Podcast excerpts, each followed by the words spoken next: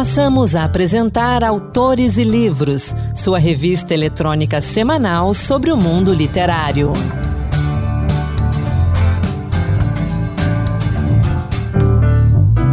Olá pessoal, sou Anderson Mendanha e começa agora o Autores e Livros, o seu encontro semanal com a literatura. Eu sou Ana Beatriz Santos, estarei com o Anderson e com você, ouvinte, nesta edição especial. O programa de hoje é dedicado a um tema que gera polêmica: a literatura de autoajuda. Apesar de ser a categoria de livros mais vendida no Brasil, a autoajuda ainda enfrenta preconceitos, não é isso, Ana?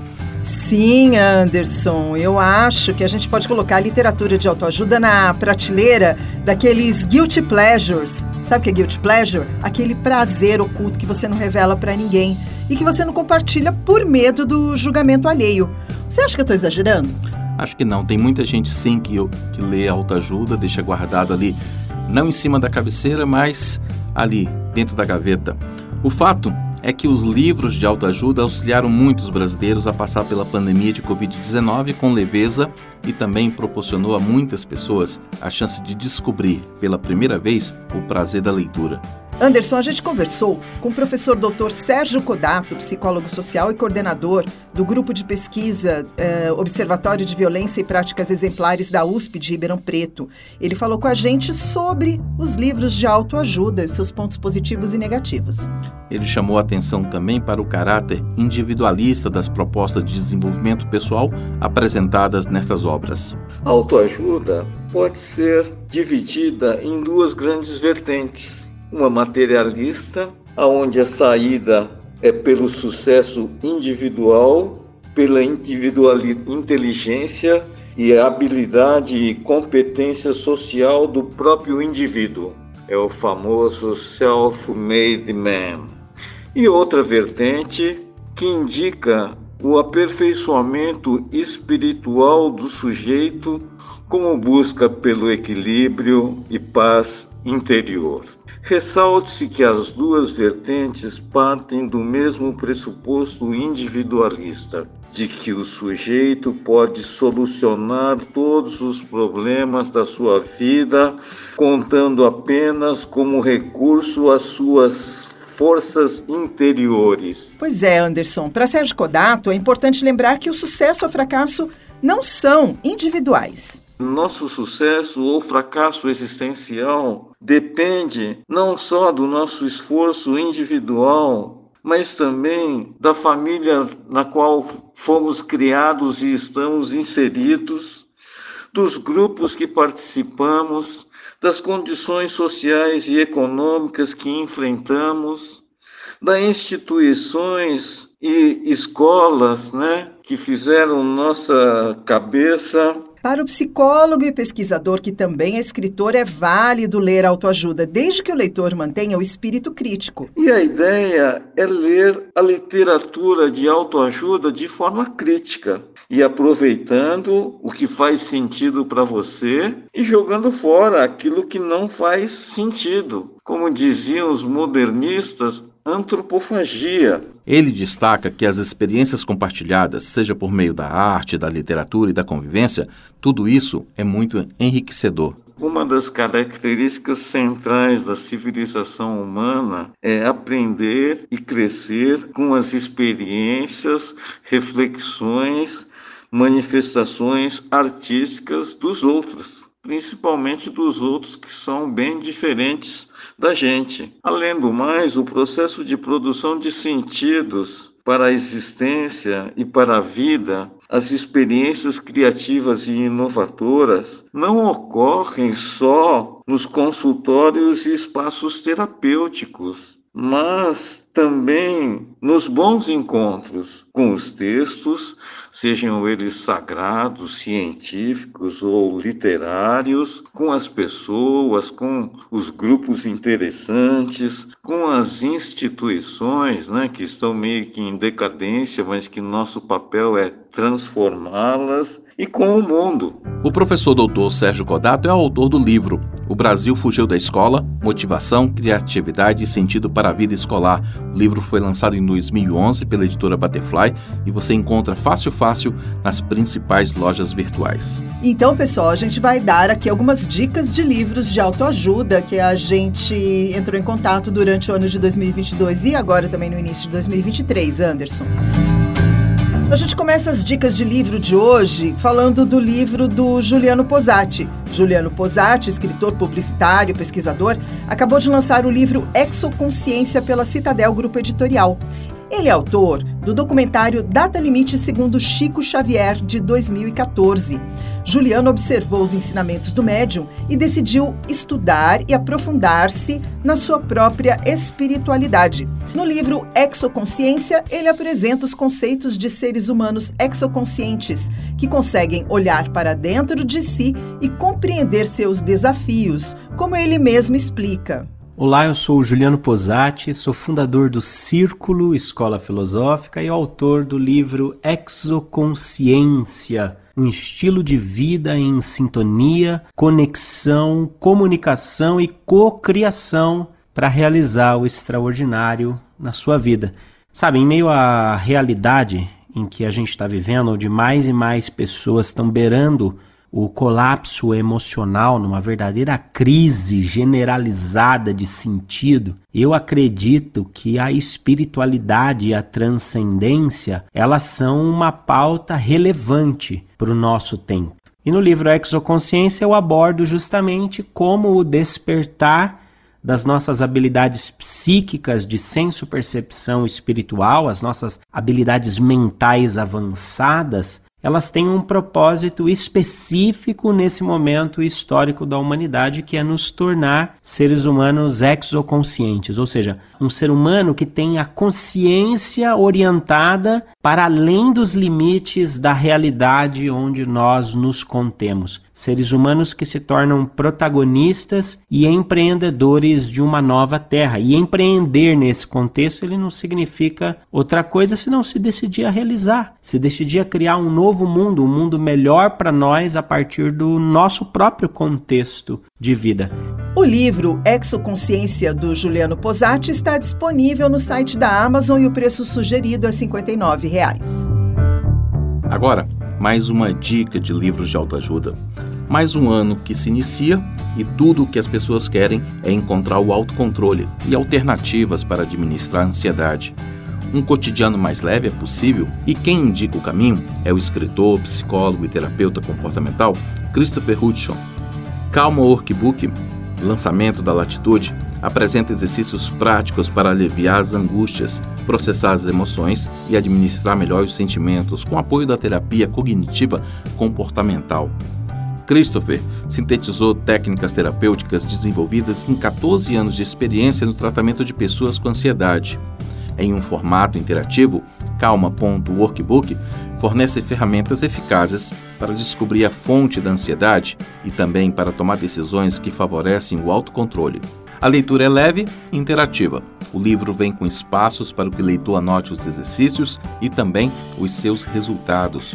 Calma.workbook tem 192 páginas e está à venda nas principais plataformas de livros a partir de R$ 54,90. Pastor Júnior Rostirola convida o público a experienciar doses diárias de mudança e comunhão com o divino por meio do livro que se chama Café com Deus Pai. É um livro devocional lançado pela editora Vida com mais de 150 mil exemplares já vendidos. Para além das orações diárias, essa nova edição de Café com Deus Pai conta com folhas interativas para anotações e um espaço especial para escrever os projetos e sonhos que precisam ser conquistados. O preço sugerido é R$ 89,90, tem 424 páginas esse livro, Anderson, e é uma publicação da editora Vida, disponível nos principais sites. Ana, que habilidade você desenvolveu na pandemia? Anderson, eu aprendi a lavar louça direito. Então, a atriz norte-americana Maria Faila, que teve sua carreira na Broadway interrompida pela pandemia, ela aprendeu jardinagem e, enquanto cuidava das plantas, aprendeu também o autocuidado. Ela compartilha suas experiências no livro Cultivando a Alegria, o guia dos amantes das plantas para cultivar a felicidade e as plantas. Através do poder das plantas, a autora convida o leitor a se desligar do estresse e da ansiedade da vida moderna e também a semear mais alegria nos seus dias. Cultivando alegria não é propriamente sobre as plantas que cultivamos, mas sim sobre os sentimentos que resultam ao observarmos a nossa existência sob uma nova perspectiva. Ao fincar raízes nessa perspectiva, tudo, tudo se tornará possível. Seja você um cuidador de plantas profissional ou mesmo um iniciante com uma pequena suculenta, este livro ajudará você a se reencontrar com seu ser mais íntimo, trazer mais sorrisos ao seu redor e paz ao seu coração. Achou interessante? Anota o nome do livro então. Cultivando a Alegria, de Maria Faila, é da editora Latitude. O preço sugerido é de R$ 41,90 e está disponível nas principais lojas virtuais.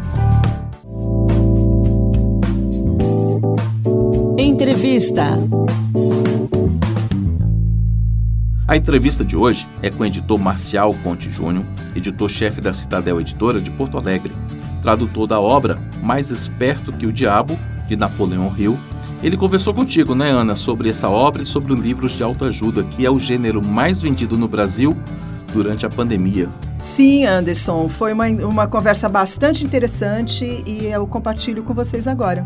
Uma alegria, um prazer estar aqui com você, com os ouvintes da Rádio Senado. Olha, eu gostaria de falar um pouco sobre é, esse gênero autoajuda. Você sabe que as pessoas, muitas pessoas, torcem o nariz quando você fala em autoajuda, né? Então eu vou dizer para você, Ana Beatriz, o que acontece? Eu estava num podcast e veio, você sabe que quando você está ao vivo, está em podcast, está em live, sempre vem as perguntas capciosas. Mas sempre tem um que outro que tenta descaracterizar. Aí eu parei a live e falei, olha, eu gostaria de falar aqui sobre o fulano de tal, que fez uma pergunta aqui, fez, um, na verdade, uma observação. Eu gostaria de fazer uma pergunta.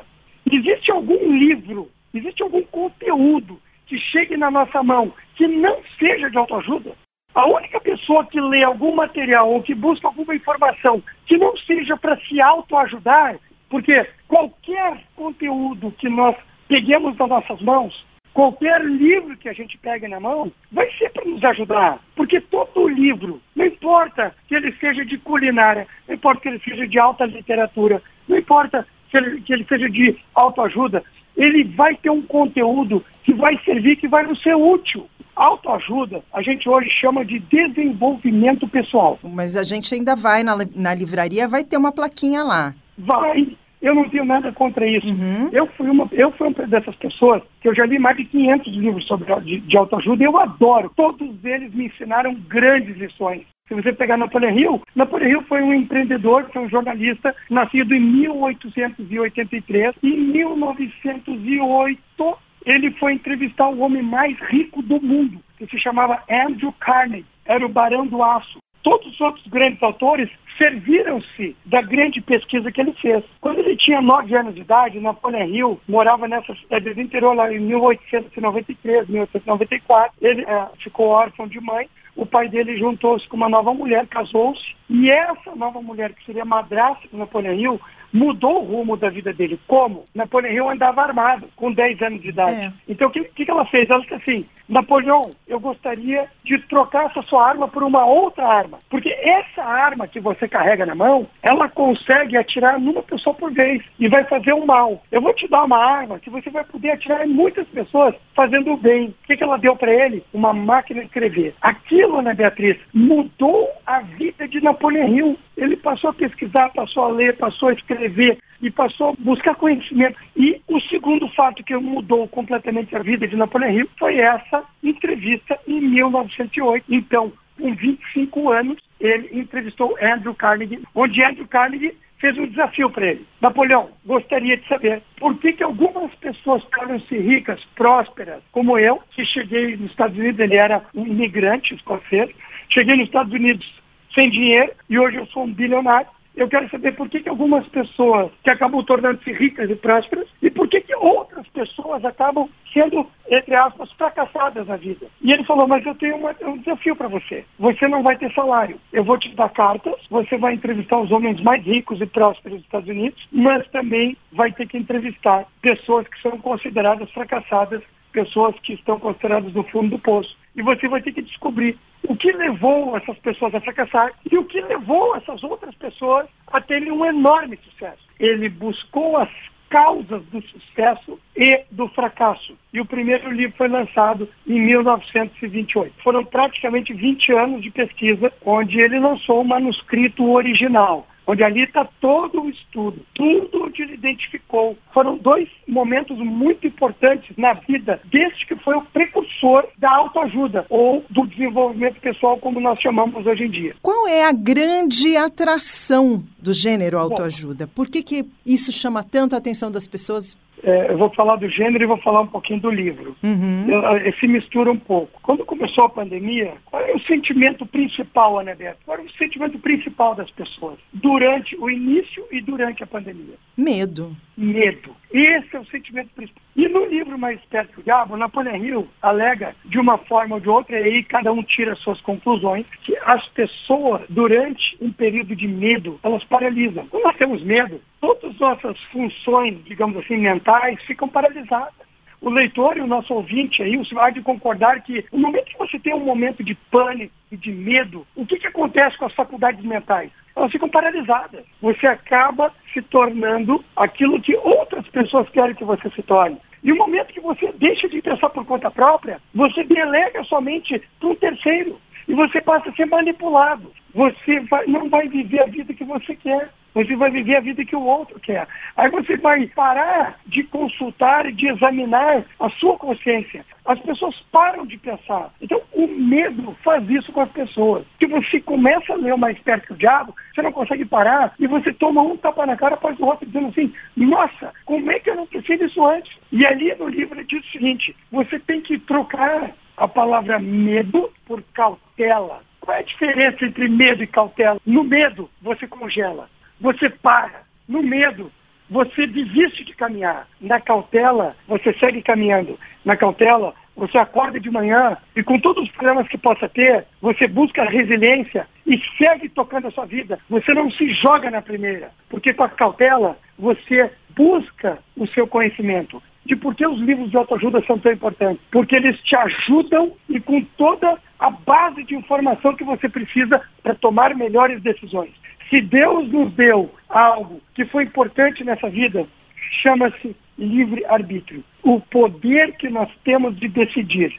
Só que toda vez que você toma uma decisão, você deixa para trás decisões que você teve que abandonar. Existe responsabilidade na tomada de decisão. O professor Clóvis de Barros fala muito isso. Quando você toma uma decisão, você deixa para trás outras milhares de possibilidades que você teria. Por que, que o gênero de autoajuda é tão importante? Porque ele te ajuda a tomar melhores decisões. Estamos aqui para melhorar. Estamos aqui num período muito, é um espaço de tempo muito ínfimo. É uma ponte. É um, a gente tem que cruzar é uma jornada. E o que, que nós vamos levar dessa jornada? Materialmente, nada. Espiritualmente, tudo. A nossa vida tem que ter significado, ela tem que ter propósito. E para isso, a gente tem que compartilhar. Nós nascemos para compartilhar. E a gente compartilha as ideias, compartilha os momentos felizes, compartilha os momentos tristes, compartilha tudo. Que o gênero de autoajuda nos ajuda, porque mostra pessoas que saíram do nada e fizeram fortunas, mostra pessoas que conseguiram sair de uma depressão profunda e ter uma vida de sucesso, mostra pessoas como nós nós, de carne e osso, que erramos, que temos dúvida,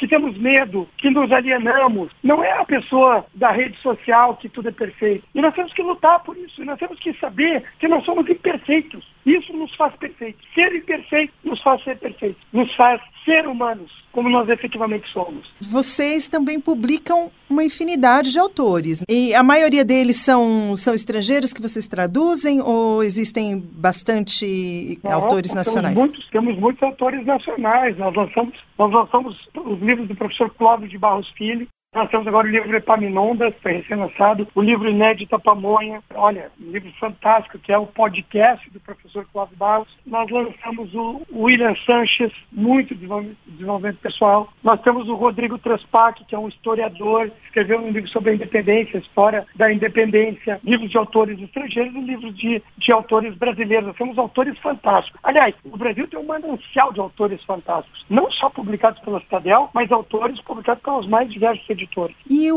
o por que, que ainda a leitura é um, uma coisa muito desconfortável para o brasileiro? As pessoas se espantam de ver as pessoas com o livro na mão ou dizer, ah, eu li tal livro, ah, mas você lê livros. É, existe é. ainda um, muito preconceito contra isso. Por quê, Marcial? Você sabe, Ana Beatriz, que na verdade o que existe é uma concorrência de redes sociais e streaming. A concorrência do livro é o tempo que as pessoas têm e que elas vão se dedicar ao livro. Mas existe uma concorrência, e aqui vamos falar um pouquinho da dopamina. Estamos falando muito hoje em dia na dopamina. A dopamina é aquela coisa assim: você passa o dedo e você não foca em nada. É, é muito mais fácil você não se concentrar e não ter que parar para pensar. Só que a que custo isso? Qual é o custo cognitivo que nós vamos ter no futuro dos jovens que hoje só passam o dedo por cima e enxergam gravura. Isso vai ter um custo no futuro. É, nós precisamos muito educar os nossos filhos, as, as crianças de hoje em dia, a parar para ler, porque isso vai ativar áreas do cérebro que não são ativadas pela televisão,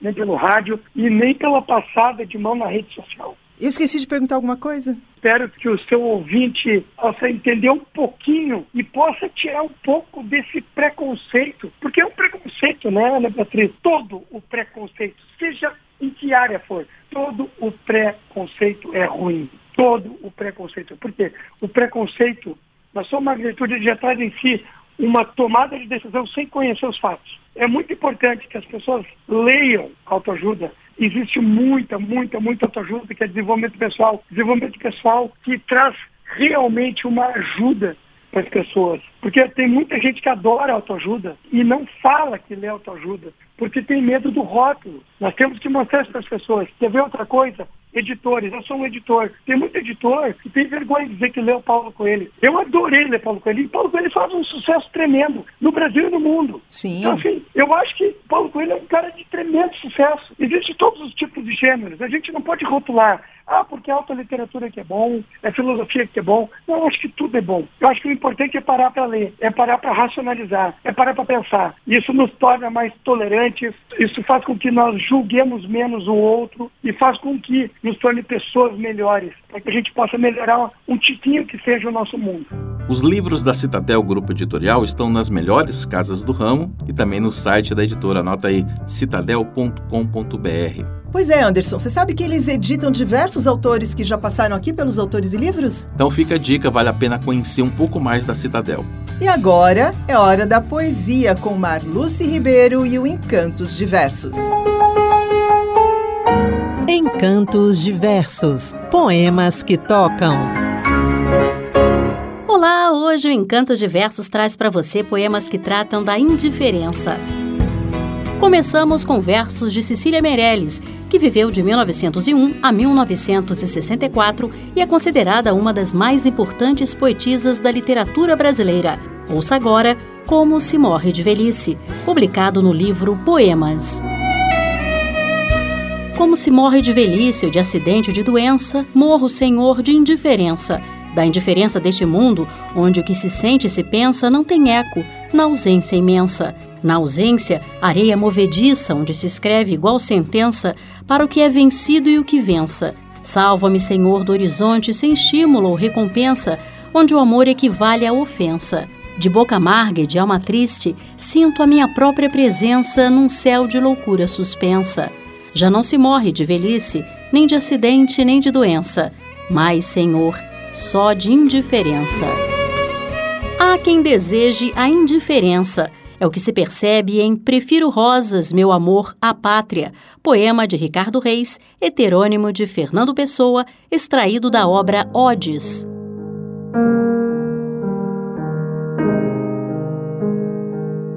Prefiro rosas, meu amor, à pátria, e antes magnólias amo que a glória e a virtude. Logo que a vida me não canse, deixo que a vida por mim passe, logo que eu fique o mesmo.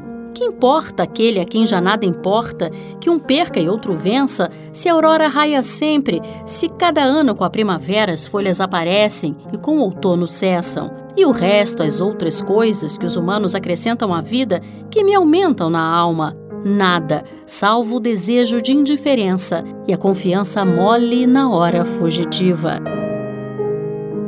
No poema Porque o Melhor, enfim, de Camilo Peçanha, poeta português que viveu de 1867 a 1926, o eu lírico exalta a indiferença que advém da morte. Porque o melhor, enfim, é não ouvir nem ver, passarem sobre mim e nada me doer sorrindo interiormente com as pálpebras cerradas, as águas da torrente já tão longe passadas, rixas, tumultos, lutas não me fazerem dano, alheio às vãs labutas, às estações do ano, passar o estio, o outono, a poda, a cava e a redra, e eu dormindo um sono debaixo de uma pedra. Melhor até se o acaso o leito me reserva no prado extenso e raso, apenas sob a erva, que abriu copioso ensope e esvelto a intervalos, fustigue-me o galope de bandos de cavalos, ou no serrano mato, abrigas tão propício, onde o viver ingrato dispõe ao sacrifício das vidas, mortes duras ruam pelas quebradas, com choques de armaduras e tinidos de espadas. Ou sob o piso até, infame vil da rua, onde a torva ralé e rompe, tumultua, se estorce, vocifera, selvagem nos conflitos com ímpetos de fera, nos olhos, saltos, gritos, roubos, assassinatos, horas jamais tranquilas em brutos pugilatos, fraturam-se as maxilas, e eu sob a terra firme, compacta, recalcada, muito quietinho, a rir-me de não me doer nada. Além da indiferença, a apatia se faz presente na canção Socorro, de Alice Ruiz, em parceria com Arnaldo Antunes, gravada por Gal Costa. Socorro, não estou sentindo nada. Nem medo, nem calor, nem fogo não vai dar mais pra chorar, nem pra rir. Socorro alguma alma, mesmo que penada, me empreste suas penas. Já não sinto amor nem dor, já não sinto nada. Socorro, alguém me dê um coração, que esse já não bate nem apanha. Por favor uma emoção pequena, qualquer coisa, qualquer coisa.